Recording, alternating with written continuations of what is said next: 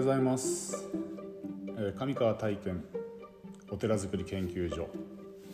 えー第30回目の放送になります。今日は、えー人の強みについて話してみたいなと思います、え昨日は午前中まあ少しだけ檀家さんの棚行というか月行に行ってまいりましてで午後からはえー子供たちの買い物に付き合う日でした。いや服を買いたいっていうので連れて行ったらその島村っていうお店があるんですけどもそれでそこで2時間ほど服選びをずっとしてまして、えー長くて付き合いきれないので車で待ってました。まあ今日はその 人の強みということについて話したいなと思ったんですがえっと2015年から、えーある読書会に通い始めましてその読書会というのは、えっと、マネジメントの層と言われているピーター・ドラッカーでの読書会、まあ、ドラッカー読書会という名前でしたけども名前ですけども読書会に通ってましてえーその読書会は何を学ぶかというと、まあ、いわゆる経営についてのマネジメントについて学ぶ会なんですが そのマネジメントっていうものに今興味を持ったというか学んでみたいなと思ったのは自分自身が、まあ、お寺の経営だったりとか、まあ、いろいろ組織の中での、まあ、こう活動のやり方みたいなものに、まあ、そういう体系的なことを学んだことがなかったっていうのと、まあ、その主催している小島さんという方の、まあ、キャラクターというかすごい尊敬できる人なのでぜひこの人とにあの教えてもらいたいなということで通い始めたんですけどもまあその参加者でお坊さんが来たのは初めてだって皆さんまあ、驚かれたんですけどもその参加者の中にはいろんな方がいらっしゃって、まあ、主婦の方、まあ、経営者サラリーマンあと看護師さん、うん、いろいろなその事業所の、えーマネージャーとか、まあ、本当多種多様な人たちが来ていましてその課題の図書例えば、まあ、経営者の条件だったりとか非営利組織の経営だったりのその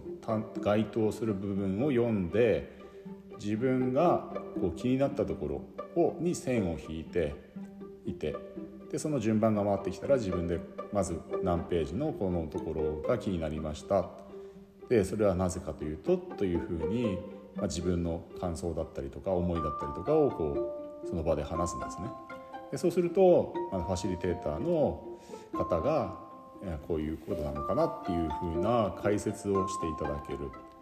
でまた参加者からのいろんな助言が入るというそういう、まあ、流れで話をあの読書会は進んでいくんですけどもまあその読書会に参加してみてすごい面白いなと思ったのが、まあ、最初にこう、まあ、衝撃というかあこういうそういうことを学ぶんだと思ったのは。えっと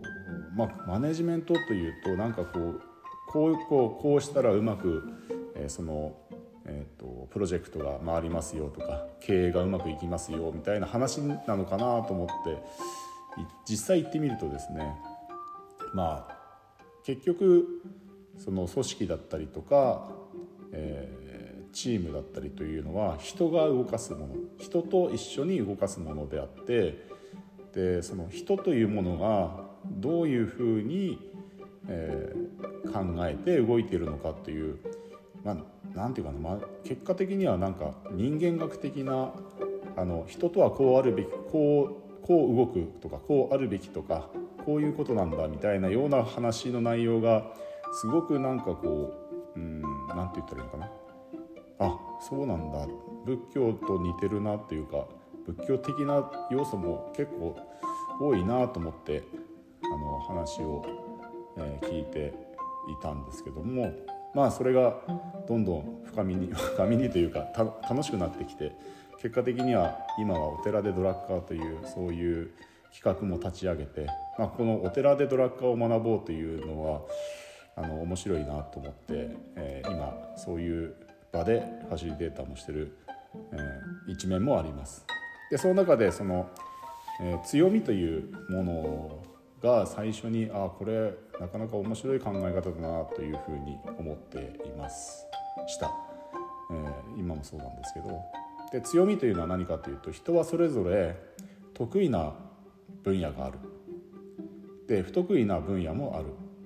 で得意な分野を見つけ出して伸ばしていこう。でそれでそれによってその得意なところをみんなで合わせ持って、えー、成果に向かっていこうということがこの、うん、マネジメントドラッカーさんが言われるところで。で強みっていうのは まあこれは自分でこれが強みだっていうふうに思える人っていうのはなかなかいないんですね。でそれはなぜかというと自分が強みだあ強みを持ってるその強みというのは例えば何がいいのかなうん人と話すのが得意だ、まあ、強みだっていう人がいたとしたらその人と話すことが自分が得意だってことはあまり気が付かないんですね。なぜかというとできちゃうからだから自分ができることってそれが得意な分野だってあまり気づかずに何だろう、うん、普通にできているからみんなできるんじゃない？みたいなような感覚があるんですよね。だから自分自身で強みを見つけることっていうのはなかなかあの、まあ、できる人もいるんでしょうけども大体、まあ、分からず気づかずにあのいるそうです。なので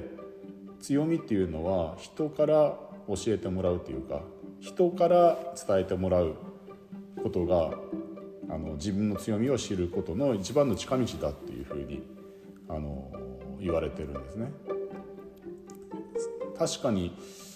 うん、自分ができることってこれは、うん、て言うかな。自分ができることって普通にできちゃうからそれがなんかその他の人たちにこう生かされることってあまりこう想像できないというか何て言うのかな、うん、そういうふうな強みをに気づかずに生活してたりとか、えー、いう人が結構多くて。でそれを あの強みというふうなことで、え、自分に置き換えて、え、それを生かした、え、貢献の仕方、え、人に役立つような、えー、こと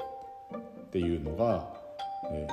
人とのこう関係性、え、をよく円滑にするコツですよというふうに言われてて。まあ、僕なんかは本当に苦手なことばっかりで、うん、なかなかこう人にこう何て言うかな貢献できることっていうのはなかなかないんですけどもまあその中でも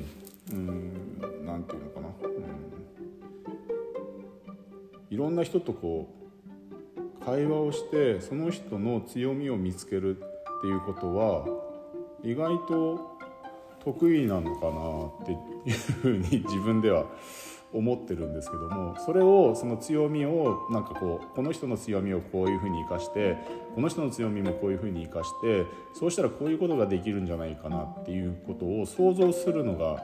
うん、好きなんですよね。